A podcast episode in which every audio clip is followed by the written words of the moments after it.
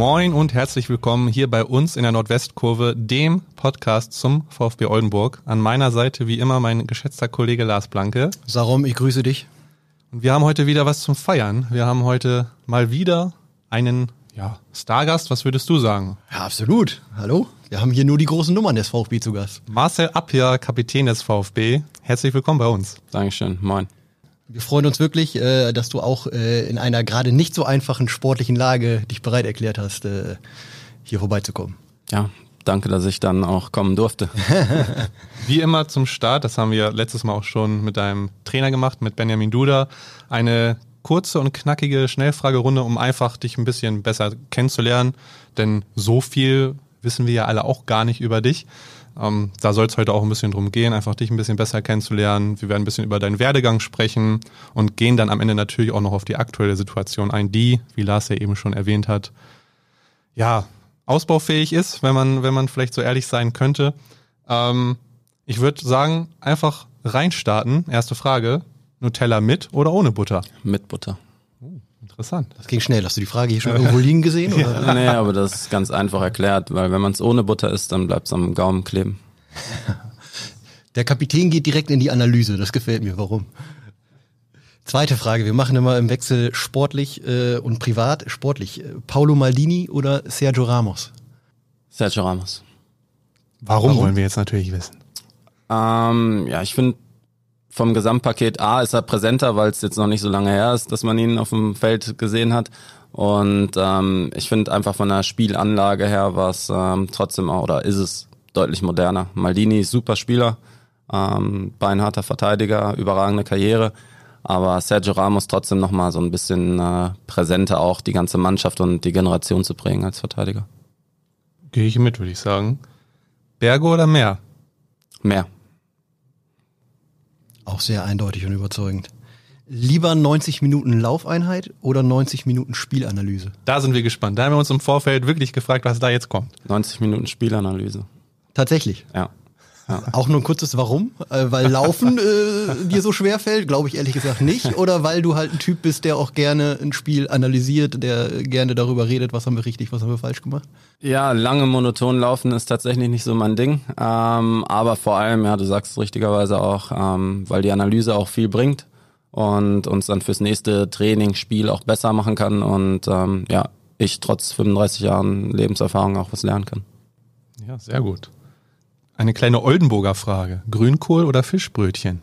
Grünkohl. Hätte ich jetzt nicht mitgerechnet. Also ich wäre, ich würde da immer mit Fischbrötchen gehen tatsächlich. Aber naja gut, du bist ja auch Hamburger. Ja, da hast du recht. Lieber ein spektakuläres 4 zu 2 oder ein langweiliges 1 zu 0?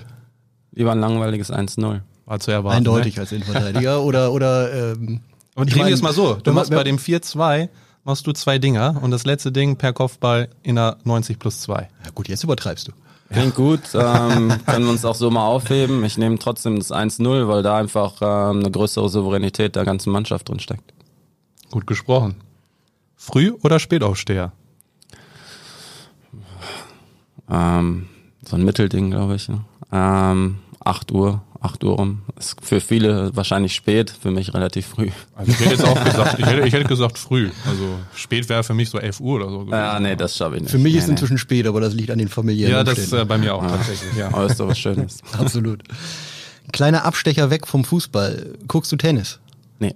Gar nicht. nicht nee. Dann gehen wir weg davon und machen die Alternativfrage. Klopp oder Tuchel? Klopp. Weil?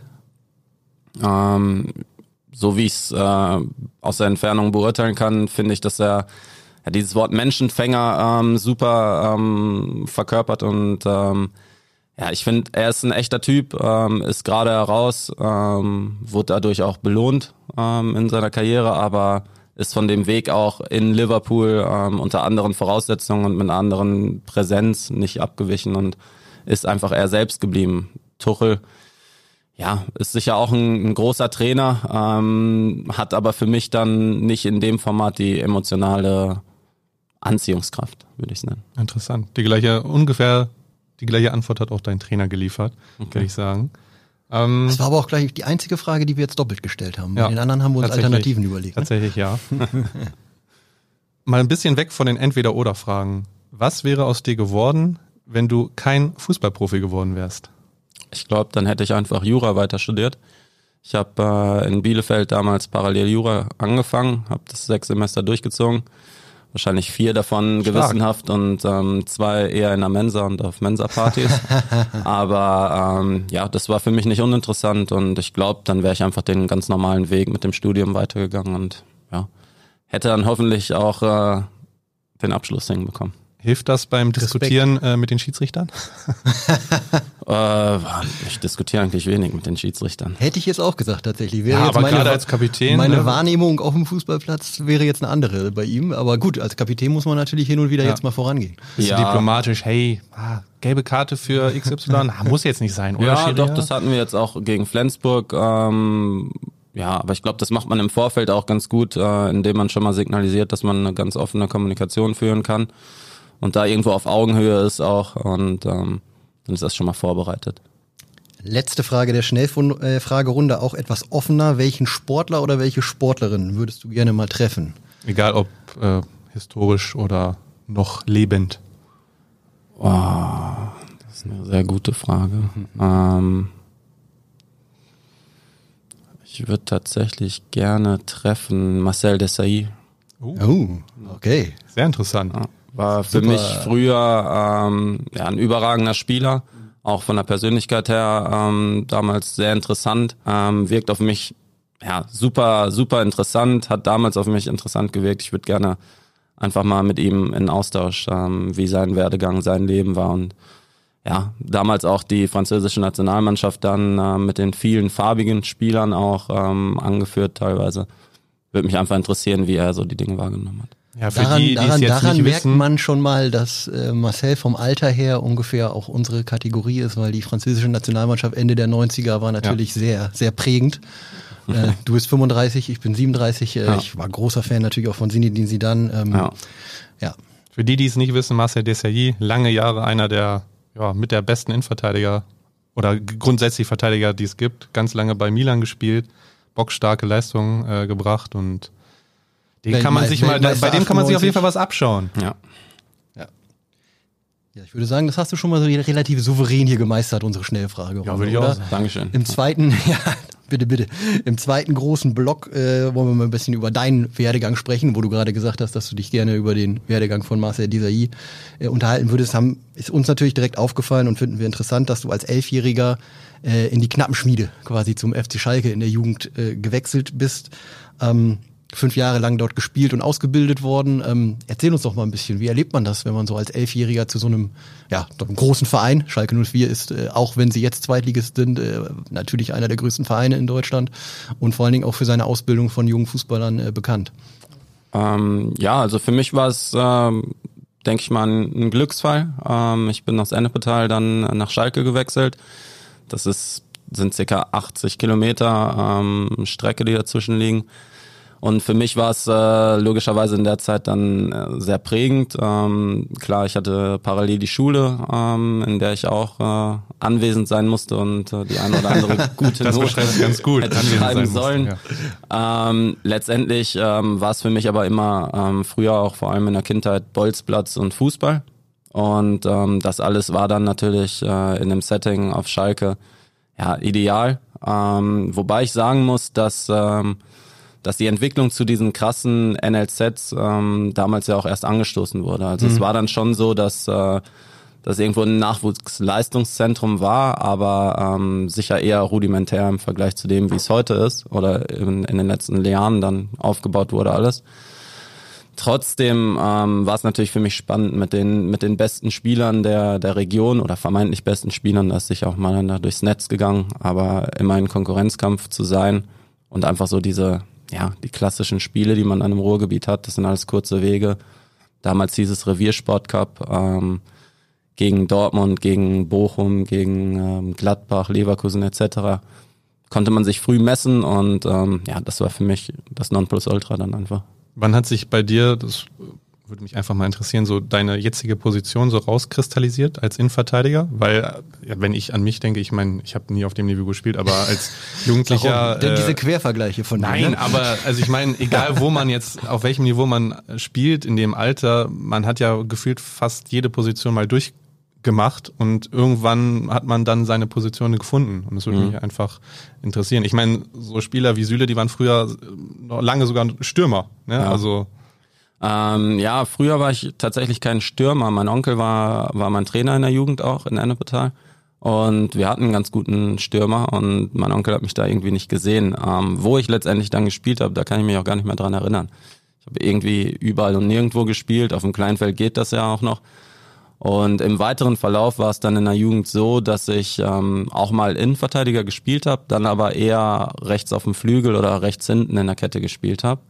Und ähm, ja, so richtig Innenverteidiger geworden bin ich dann, meine ich, erst in der ähm, in der Zweitligasaison unter Ewald Lien. Ähm, sehr interessant. Da Ja. kommen wir auch noch gleich drauf die zu sprechen. perfekte Überleitung, Die perfekte oder? Überleitung. genau, bei der Recherche haben wir, also wir sind sehr tief reingegangen, musst du wissen. okay.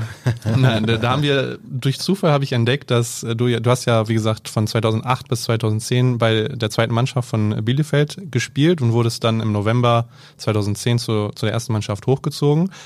Und dann habe ich gesehen, dass ja Ewald Lien vier Tage bevor du hochgezogen wurdest, ja als Cheftrainer vorgestellt worden ist. Und da interessiert war das Zufall oder hat er spezi speziell gesagt, Abja aus der zweiten Mannschaft, den will ich in der ersten Mannschaft haben? Ähm, da gab's eine, eine Geschichte und zwar ähm, habe ich als U23-Spieler dann oben zuerst in Testspielen ähm, mitgemacht, war dann in den Trainingseinheiten da und ähm, zunächst hat mir das Trainerteam Frank Eulberg und Jörg Böhme mein Debüt in der zweiten Liga gegeben. Das war ein Montagabendspiel gegen Kaiserslautern. Damals ähm, Tabellenführer und Richtung Meisterschaft unterwegs. Ähm, Sidney Sam, mein Gegenspieler. Uh, Da also hab Start, ich Startelf auch, oder? Genau, Startelf-Debüt direkt. Ähm, hab dann rechts hinten gespielt, weil ich in der U23 halt auch äh, rechter Verteidiger war. Und ähm, ja, da habe ich ähm, zwei Spiele dann gemacht, gegen Lautern und gegen Fortuna Düsseldorf. Habe mich da leider verletzt, sodass ich den Rest der Saison ausgefallen bin. Dann war es aber so, dass ich einen Profivertrag kriegen sollte. So, da müsste ich jetzt ins Detail gehen, was danach passiert ist. Ich kürze das ab damit, dass ähm, der neue Trainer, Christian Ziege war das, ähm, ja, andere Planungen hatte auf der Position und ich ähm, somit dann wieder ins zweite Glied in die U23 gerückt bin, abgesehen vom Trainingslager und Trainingseinheiten vereinzelt. Und ähm, als Christian Ziege dann entlassen wurde, ähm, dann wurde Ewald Lien verpflichtet, beziehungsweise kam als Trainer. Und Ewald Lien hat einen guten Draht zu Frank Eulberg gehabt, ähm, hat den dann auch wieder zurückgeholt. Und ähm, ja, so war es dann der Zufall oder auch geplant von beiden, mir dann die Möglichkeit zu geben, wieder komplett oben bei den Profis zu sein. Und dann war es eine Trainingseinheit eigentlich nur, wo äh, Ewald Lien mich lustigerweise zu sich gerufen hat mit, ähm, ja, so wie er typischerweise steht, mit der Brille auf der Nase. Langer, komm mal her. Ähm, dann bin ich hingelaufen. Dann hat er, ja, kannst auch Innenverteidiger. Dann habe ich gesagt, ja, gut, ich bin groß, habe ein gewisses Tempo, habe einen sauberen Pass. Hast du das so gesagt? Defensivkopfball, ja. Kann ich wohl. Und dann hat er mich nochmal angeguckt, hat gesagt, ja gut, komm, lauf weiter. und ähm, somit habe ich dann im nächsten Spiel tatsächlich Innenverteidiger gespielt und ähm, dann auch nochmal 19 Spiele bei ihm so gemacht.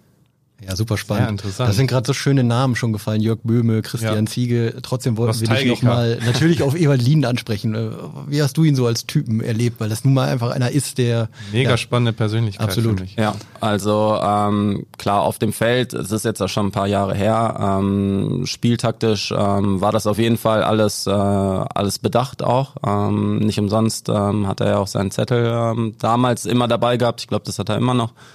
Ähm, letztendlich hat er aber auch einen Co-Trainer dabei gehabt mit Abdaram Dane, der ähm, auch sehr darauf geachtet hat, dass, äh, dass auf dem Platz alles läuft. Ähm, es war ein gutes Team so.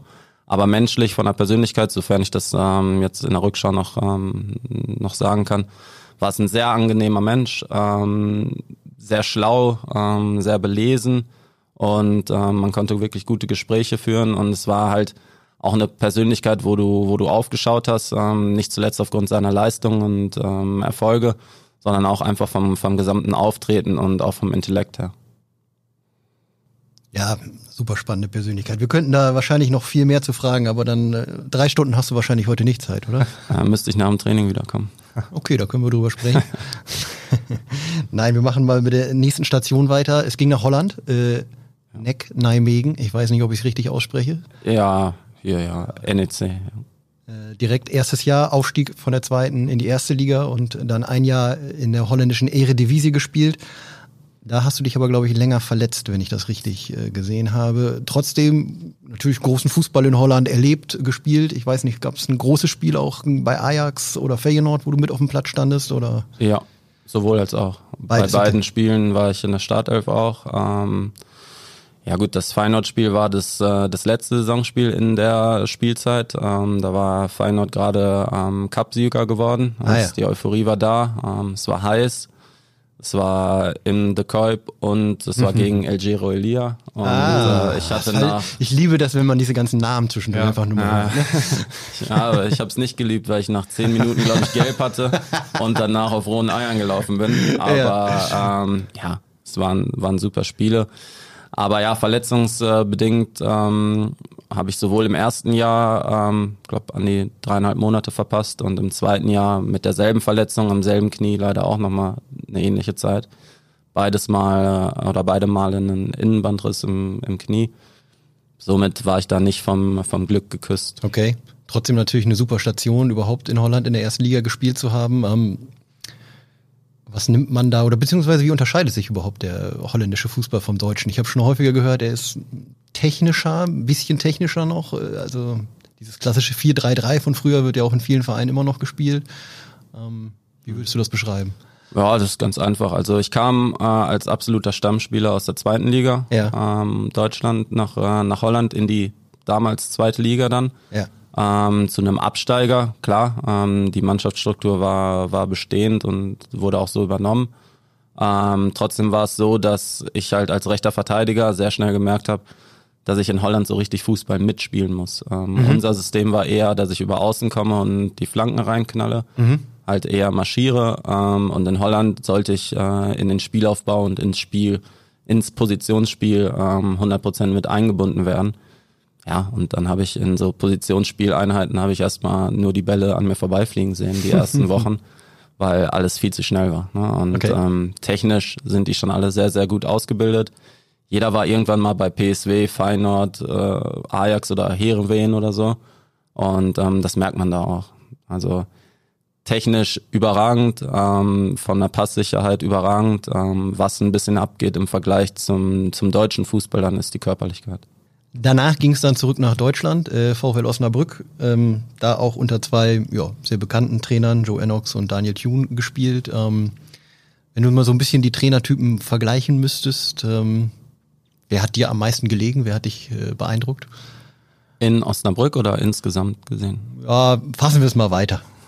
Insgesamt gesehen. Weiter, insgesamt gesehen. Du darfst die Trainer des VfB Oldenburg außen vor lassen. Ja, Befangenheitsantrag. Aber ja, wer, wer, hat dich, wer hat dich am meisten geprägt? Von wem hast du, würdest gehört, du sagen, da kam der Jurastudent schon wieder durch. Am meisten, ja. am meisten mitgenommen, am meisten gelernt. Am meisten gelernt ist, ist schwer zu sagen. Ich okay. habe ähm, bei jedem Trainer habe ich ähm, was gelernt. Das sagt man ja immer so schön, aber ich glaube auch, dass ähm, gerade mein Werdegang, äh, meine Laufbahn, ja, glaube ich, äh, beispielhaft dafür ist, dass man bei jedem Trainer was lernen kann und es nicht immer auch nur durchweg positiv sein muss. Ähm, auch unter Christian Ziege, wo ich ja oben dann ähm, keine Rolle gespielt habe, ähm, habe ich sicher was gelernt, was mir was mir später geholfen hat und ähm, ja im Großen und Ganzen, ich glaube so die die prägendste Zeit ähm, hat aber dann weniger mit der mit der Spielweise oder der Mannschaftstaktik zu tun, sondern einfach mit dem gesamten Setting. War dann tatsächlich die Zeit in Bielefeld, auch unter Stefan Kremer, der als Typ ähm, zu der Zeit einfach 100% zu uns gepasst hat. Ähm, wir auch mit ihm aufgestiegen sind.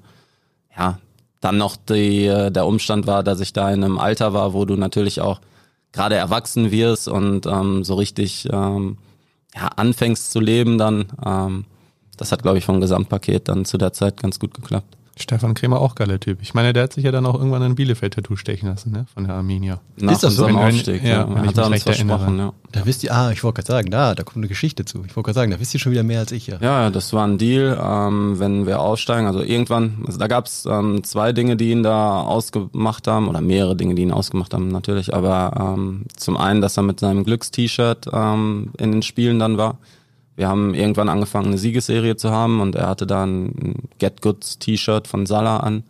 Und ähm, dann stand er bei Wind und Wetter mit seinem T-Shirt und das war halt auch eine Sache, die hat er dann auch so ganz klar kommuniziert, dass das sein Glückst-T-Shirt ist.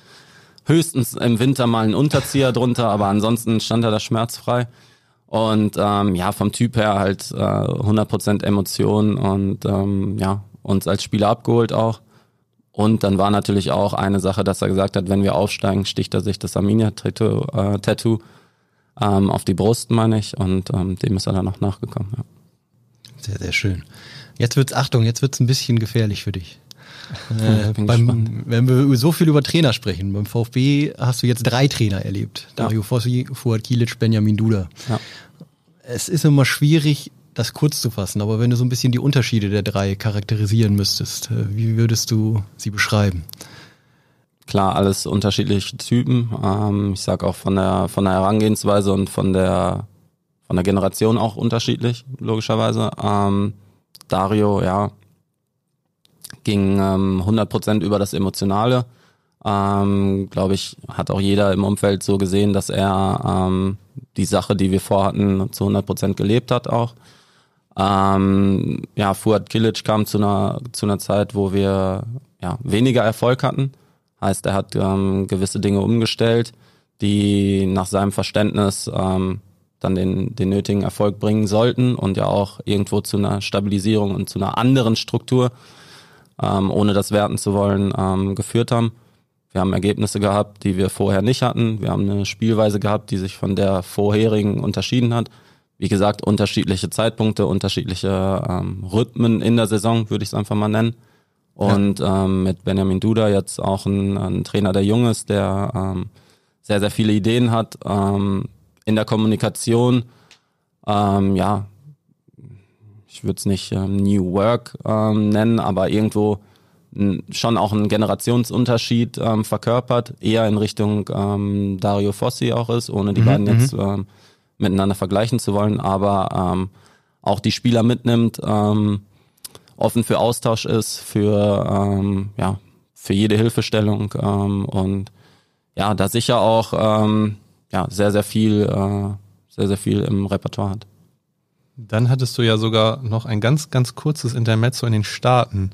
Das äh, hatte ich tatsächlich so, wenn ich ehrlich bin, als ich meine, als Spieler kennt man dich, aber hatte ich nicht auf dem Schirm, dass du äh, in den Staaten warst. Ein halbes Jahr warst du bei Birmingham Legion FC damals. Ich glaube, das war die erste Spielzeit von denen in der zweiten amerikanischen Profiliga, mhm. in der USL.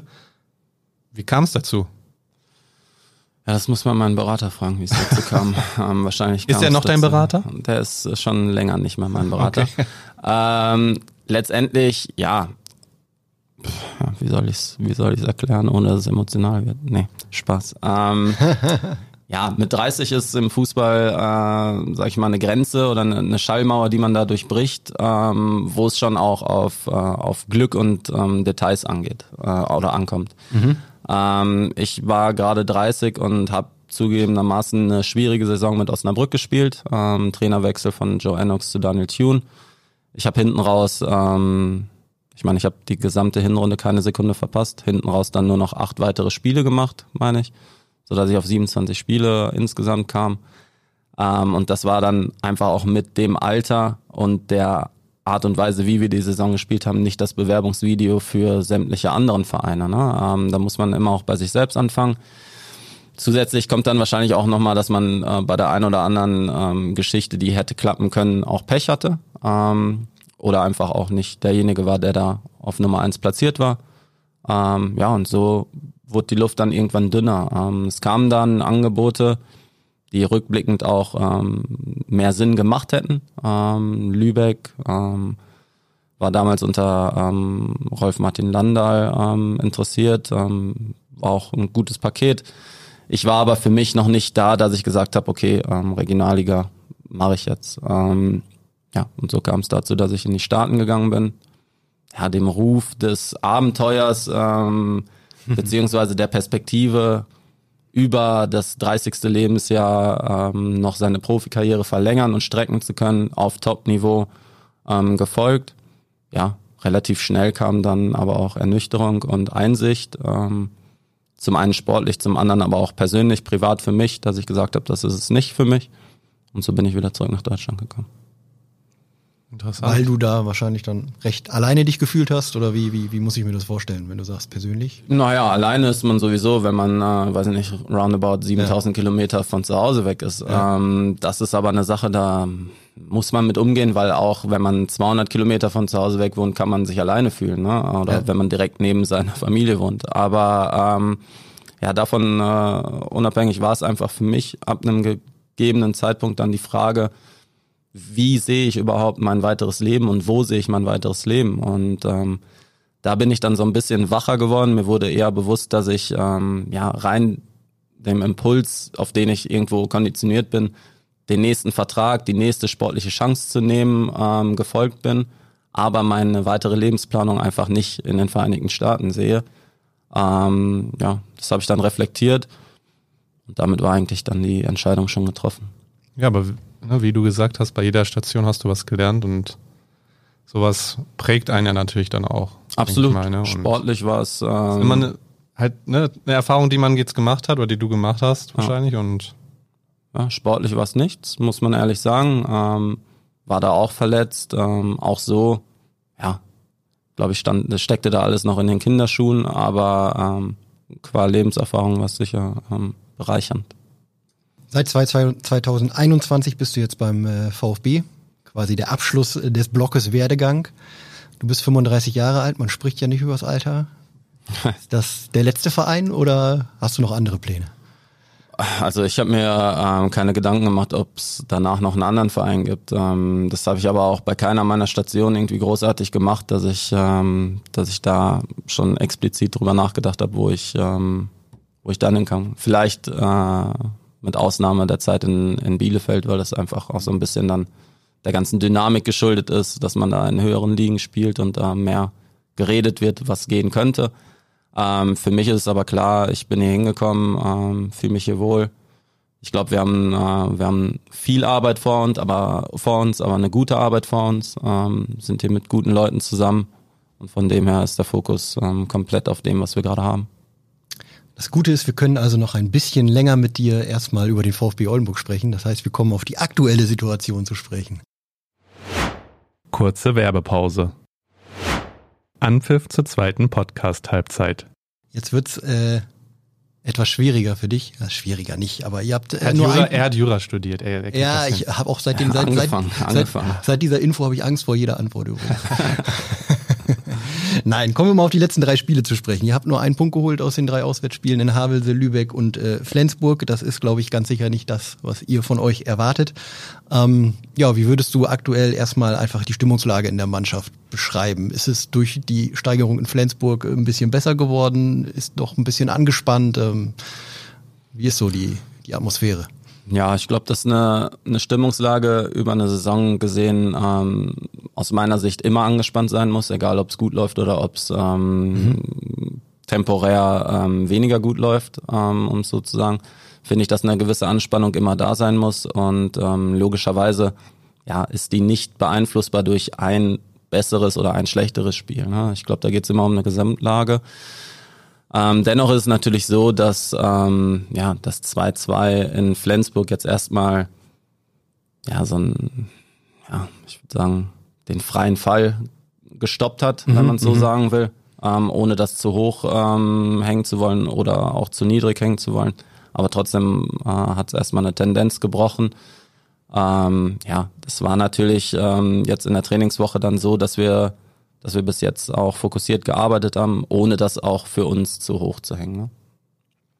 Wenn man sich die Gegentore oder viele der Gegentore anschaut, die ihr bekommen habt, wird ja eigentlich eines direkt sehr offensichtlich, dass es meistens am Umschaltspiel lag. Äh, viele, du, okay, ja, ich bin gespannt. Du, das haben ja auch ähm, dein Trainer gesagt und Sportdirektor Sebastian Schachten, die haben das ja auch äh, erwähnt. Wie, wie würdest du wie ist das zu erklären? Also gerade, ähm, ich, Lars, du müsstest mir helfen, ich weiß jetzt nicht mehr, welches Spiel da, da war, aber da stand ihr teilweise sehr, sehr hoch und wurdet mit ein, zwei Bällen relativ simpel. Will ich, ich dazwischen gerätschen, um im, im, im Slang zu bleiben, ja? Ja. Nein, also es war ja gerade in Havel so, äh, so dass, glaube ich, beide Tore sogar aus Umschaltsituationen gefallen sind und äh, in Lübeck das war das gemeinte Spiel von dir. Teilweise waren Situationen, ich glaube, ich erinnere mich ans 1-0 Ballverlust in einer eigenen Offensive rechts vorne und äh, Lübeck kontert über die VfB-Seite etc. Ehrlich gesagt, man braucht keine große Analyse, wenn man sich nur die Tore anguckt in der Vielzahl, ja wie sie gefallen sind, dann merken sogar wir, das sind häufig Konter gewesen. Ähm, mich überrascht das, um ehrlich zu sein weil ihr eine relativ gestandene Mannschaft seid. Ihr seid äh, großenteils zusammengeblieben. Ihr habt auch erfahrene Spieler. Einer steht hier im Raum. Ähm, ja, was muss da besser laufen? Wie kann das, wie kann das passieren aus deiner Sicht? Weil, ja, natürlich, die anderen haben auch gute Mannschaften, die anderen haben auch gute Fußballer, aber es hat sich schon deutlich angehäuft in den letzten, zumindest in den beiden Spielen, Havelse Lübeck. Hm. Ähm, ja, also erstmal, wo fange ich an? Ich fange erstmal da an, dass ich als Verteidiger natürlich weit davon entfernt bin, ähm, irgendwo mit dem Finger dahin zu deuten und zu sagen, ja, im Umschaltspiel und ähm, das geht vorne los und da dies, da jenes. Ähm, ich verstehe das so, dass wir es als Mannschaft ähm, besser lösen müssen, besser lösen können und dass das ähm, auch die Erwartung von jedem Einzelnen ist, ähm, sowohl in der Mannschaft als auch im Umfeld. Ähm, da sind wir aber schon beim Punkt. Ähm, Umschaltspiel hat ähm, mit der Mannschaft zu tun. Ne? Hat jetzt nichts mit einzelnen Positionen zu tun, sondern hat was mit der Statik zu tun. Ähm, so nenne ich das ganz gerne oder so. So analysiere ich das für mich und in der Statik, in der Balance hat es einfach ähm, gefehlt. Ich glaube, wir hatten das letzte Saison ähm, auch öfter. Ähm, wir hatten da zwei Phasen, wo wir ähm, viele Tore über Außen bekommen haben, ähm, wo dann die Statik außen nicht gepasst hat. Dann haben wir das versucht oder auch geschafft, irgendwo einzudämmen. Dann hat uns die Statik in der Mitte ähm, gefehlt. Ähm, damit meine ich jetzt nicht zwangsläufig das Mittelfeld, sondern einfach von der von dem äh, Raum des äh, Spielfelds. Und ähm, das lässt natürlich Mannschaften in der dritten Liga, aber auch Mannschaften in der Regionalliga, die ähm, alle auch gut zu Fuß sind und alle auch über ein gewisses Maß an Fußballverständnis ähm, verfügen, trotzdem Räume, um gefährlich zu werden. Ähm, jetzt war es so, dass wir gerade in Havelse oder in Phoenix Lübeck, was natürlich ähm, ja, eine extrem äh, bittere und hohe Niederlage war, ähm, dafür auch gnadenlos bestraft wurden und da auch die, ähm, ja, die Missstände aufgezeigt wurden und ähm, ja, wir gut beraten sind, ähm, was aber auch jeder, ähm, was jeder tut, das zu reflektieren und ähm, besser gestern als äh, heute abzustellen. Mhm. In Havelse, da hast du jetzt das Pech, da hatte ich einen Platz direkt hinter der äh, Trainerbank, meinen Presseplatz, also sehr nah dran. Und ähm, nach dem 0 zu 2 in der 25. Minute war direkt eine Getränkepause.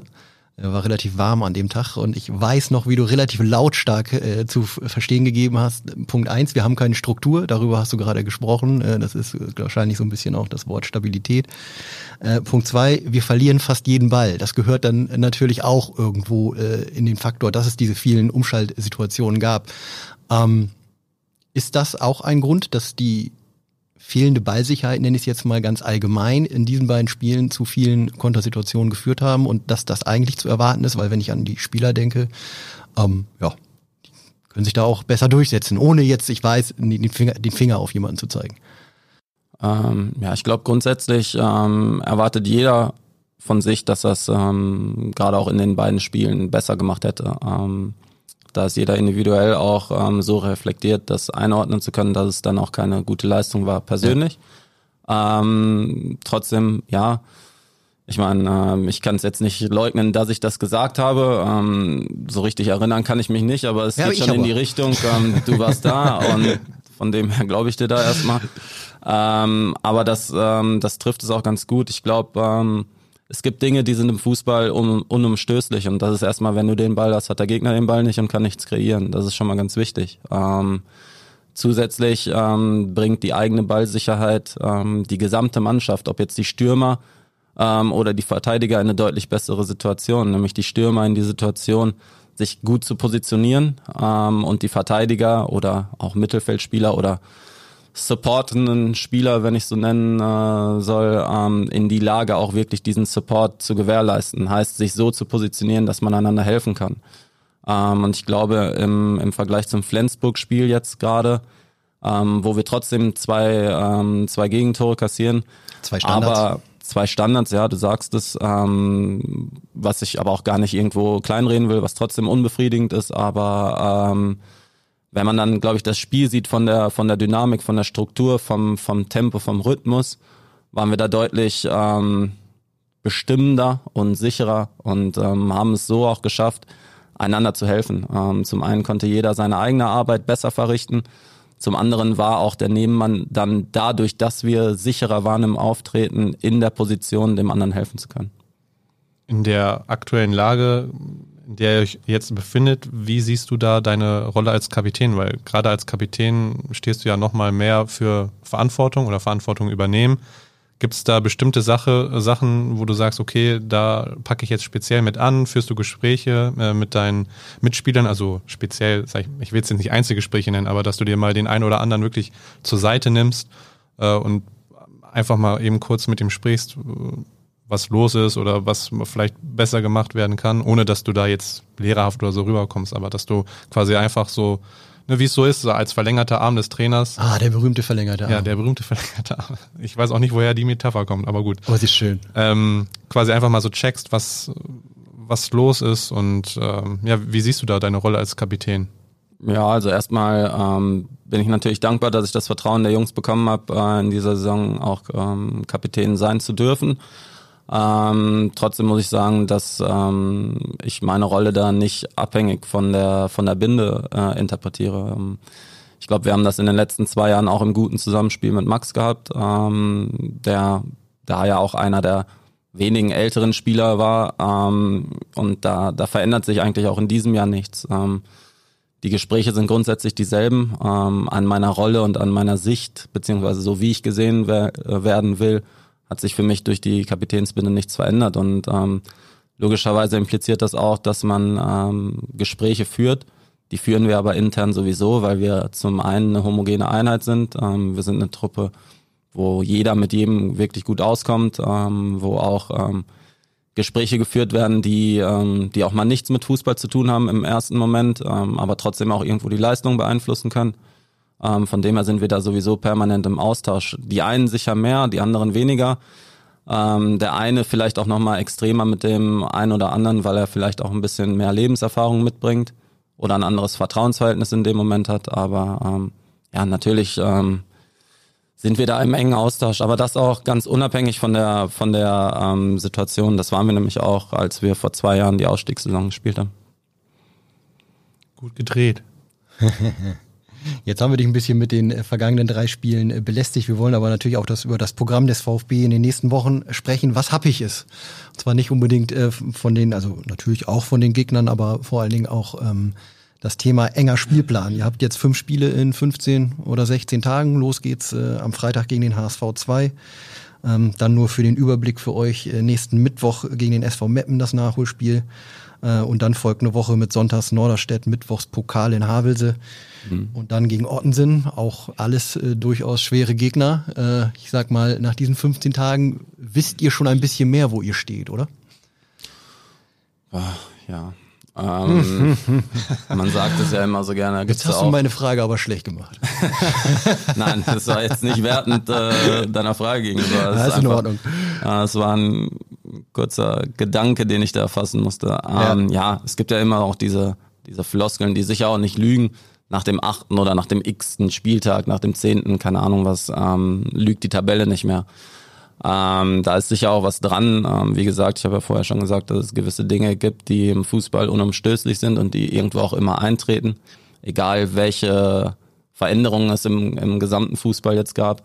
Ähm, trotzdem ist es so, ja, wir haben ein straffes Programm. Im Endeffekt ähm, gilt es da ähm, fit zu sein. Ähm, da gilt es eine Dynamik zu entwickeln und einen positiven Vibe zu haben, auch ähm, natürlich über Ergebnisse und auch die Spielweise ähm, logischerweise, ähm, der uns dann in diesen Wochen oder in diesen Spieltagen auch begleitet und irgendwo antreibt. Ähm, trotzdem ist es ja so, gut, ähm, also ich spiele lieber Fußball als auf dem Sofa zu sitzen. Von dem her ähm, ist es mir eigentlich egal, wann wir spielen und in welchem Takt wir da spielen. Ähm, wenn es heißt, wir steigen in den Bus und fahren zum Spiel, dann steige ich in den Bus und fahre zum Spiel. Und ich glaube, da tut auch jeder gut dran, sich darauf zu konzentrieren.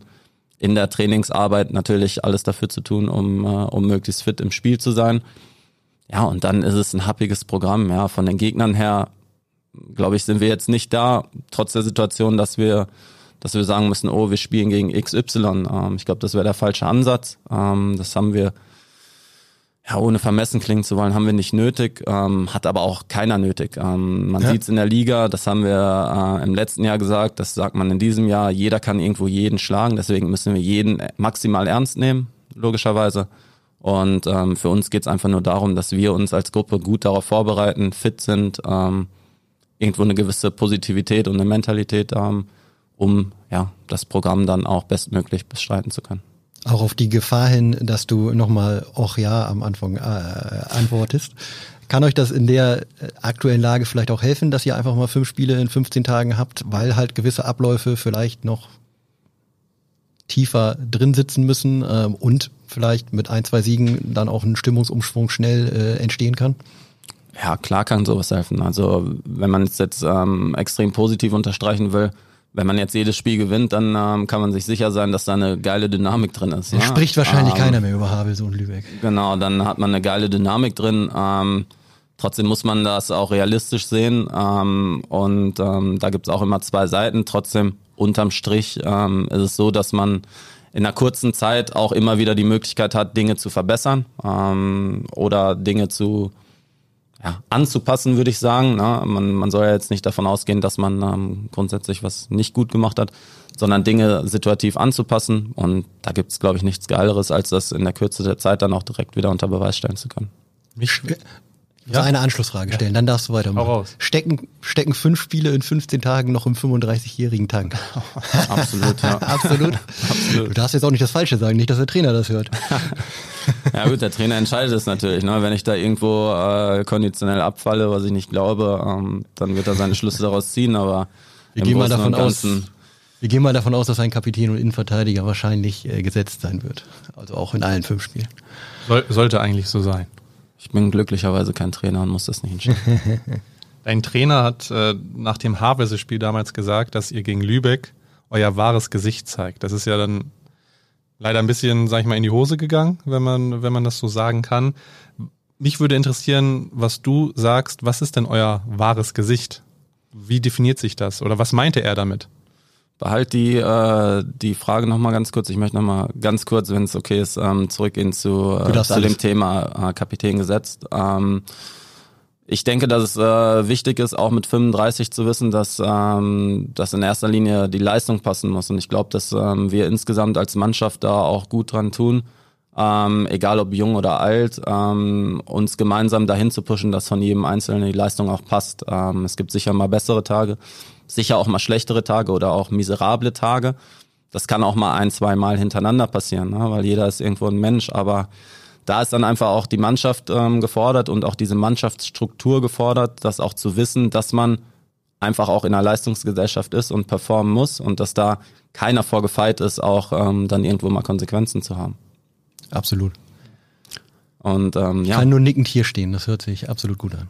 Dann äh, zu deiner Frage bezüglich ähm, des wahren Gesichts. Ähm, ja, also ich glaube, ähm, ihr begleitet jetzt die Mannschaft auch schon auch schon eine Weile ähm, und kennt die Charaktere, ähm, wisst das irgendwo einzuschätzen.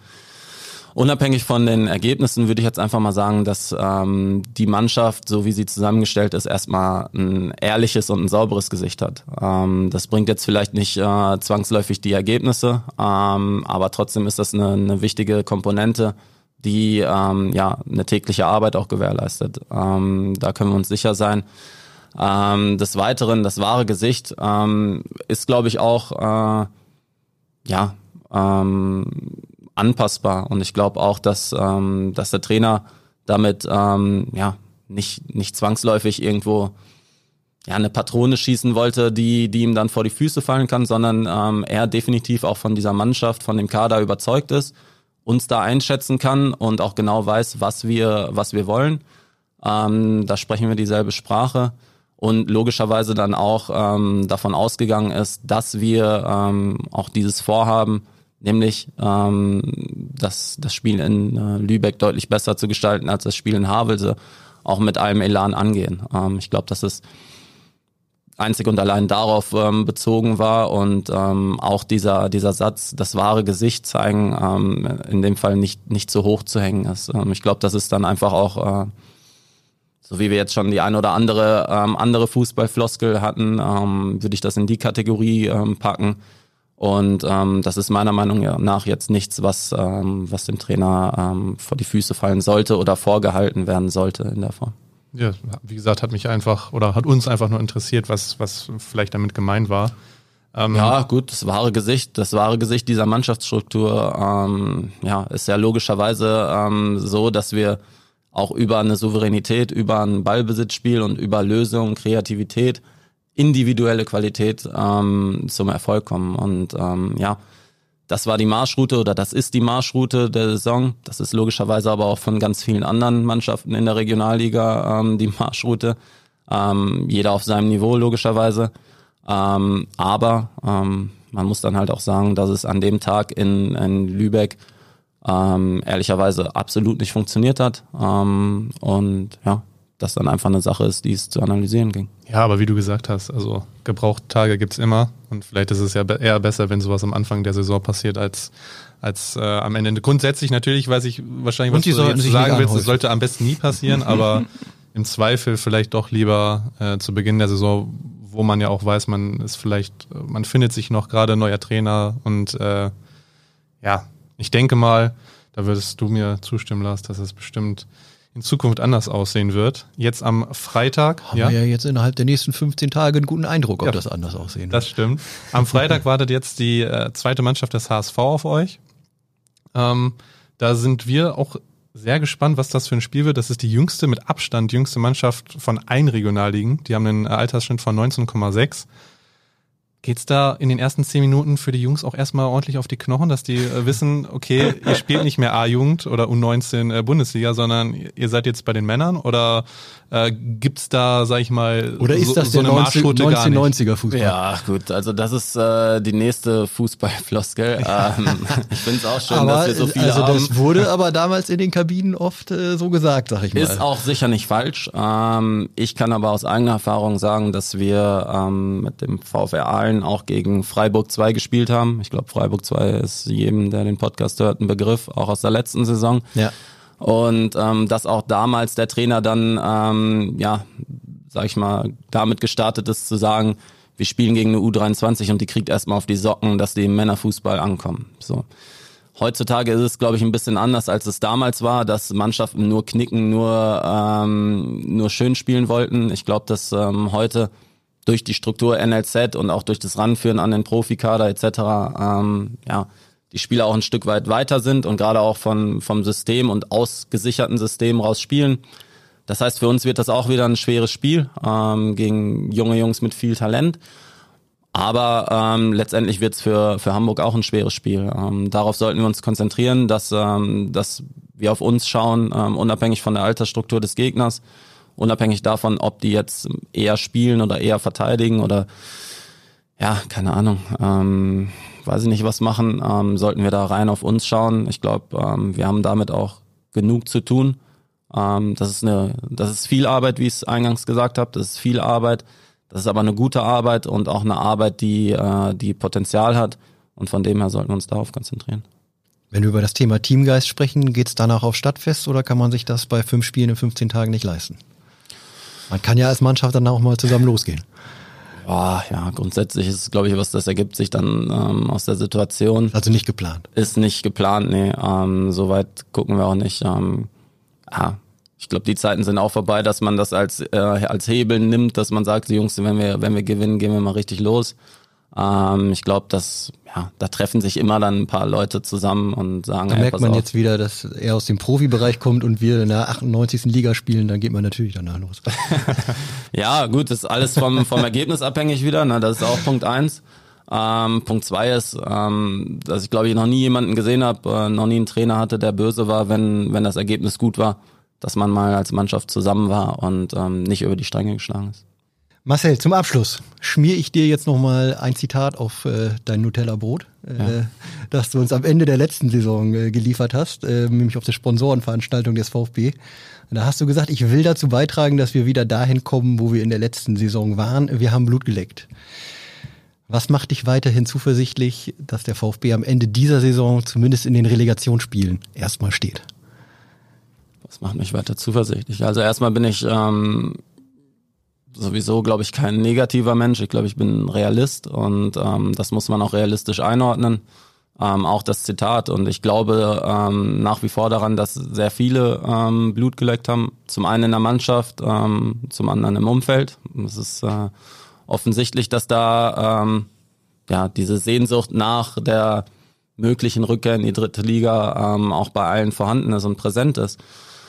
Ähm, trotzdem ist es halt so, dass ich auch schon ein paar Saisons gespielt habe und ähm, ich bin ähm, zweimal überragend aufgestiegen. Ähm, das war einmal mit NEC Nijmegen, ähm, wo wir 101 Punkte geholt haben, über 100 Tore, ähm, jedes Heimspiel gewonnen. Das wird ähm, schwierig in dieser Saison. das sind Fabelspielzeiten, ähm, wo man aber auch ganz klar dann irgendwann gemerkt hat, so, ja, wir fahren eigentlich zum Gegner und fragen die erstmal, wie viel die haben wollen und dann geben wir denen noch zwei oben drauf.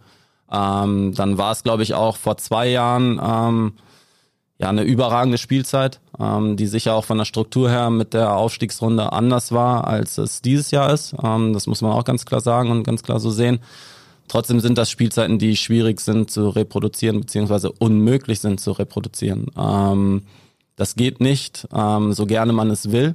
Ich glaube, da hat auch jeder, ähm, jeder im privaten Umfeld ähm, die Erfahrung, dass es ein besseres, ein schlechteres Jahr gibt bei allen Dingen, die man sich vornimmt. Ähm, trotzdem ist der Prozess für mich ähm, das, wo ich, wo ich Hoffnung habe und wo ich auch Überzeugung habe.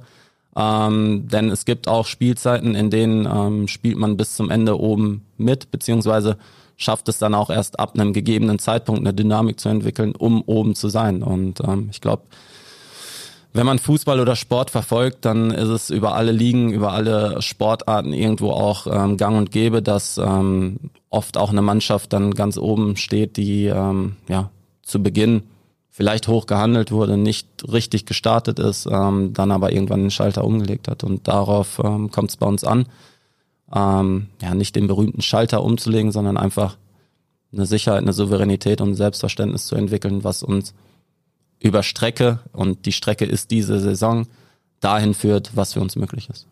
Gut gesprochen, würde ich sagen. Das ist doch ein herrliches Schlusswort, Ein oder? herrliches Schluss. Was, du, heute wartet noch Training, hast du Ich hab hast noch du Training, gesagt. Ja. Wir wünschen dir viel Spaß. Wir beide dürfen uns gleich wieder an den Schreibtisch setzen. Bürostuhl-Akrobatik oder wie Ja, Bürostuhlakrobatik, genau. Das war auch schön. Aber ihr seid doch auch ein Team, ihr versteht euch doch auch, ne? Ihr redet doch auch viel. Ja? Hin und wieder verstehen wir uns auch mal. hin und wieder. Wenn das Mikro aus wird, wird es schwierig. Sarom nimmt mir das übel, dass ich ihn so viel mit dem HSV nerve, aber Ja. könnte, könnte, könnte in dieser Saison schwieriger werden, dich äh, zu triezen, habe ich so den Eindruck. Ich hoffe es. Ich hoffe es. ja, Nein, Marcel, wir bedanken uns, äh, dass du hier warst. Äh, hat großen Spaß gemacht. für lange, kurze 55 Minuten, fast eine Stunde, Ich die doch dann schneller umging als gedacht. Sogar eine Halbzeit mit der heute üblichen Nachspielzeit. Ja, tatsächlich. Hat ja. sich auch verändert. Ja, das stimmt, ja. Ja, ähm, wann- warum? Es war wieder, wann ein, sind wir es, war wieder ein Fest mit dir. Wir hören uns wieder, weil wir in einen kleinen Urlaub gehen. Hören wir uns wieder am Dienstag, den 19. September. Da hat der VfB tatsächlich diese fünf Spiele alle schon absolviert. Das heißt, äh, da haben wir jede Menge zu bereden. Ähm, wir würden uns natürlich nach wie vor freuen, wenn ihr den Podcast bei der Plattform eures Vertrauens äh, abonnieren würdet. Äh, wenn ihr Themen, Ideen oder Anregungen habt, äh, über die wir an dieser Stelle mal reden sollten, schreibt uns gerne eine Mail. Das wäre dann an red.sport.nwzmedien.de. Ja, und ansonsten würde ich sagen, Marcel, nochmal vielen, vielen Dank. Weiterhin viel Erfolg. Dankeschön. Und Sarom, dir schönen Urlaub und wir hören uns wieder. ich dir auch. Schönen Urlaub euch. Bis dann. Tschüss. Gute Trainingseinheit. Danke. Bleibt sportlich. Ciao, ciao. ciao.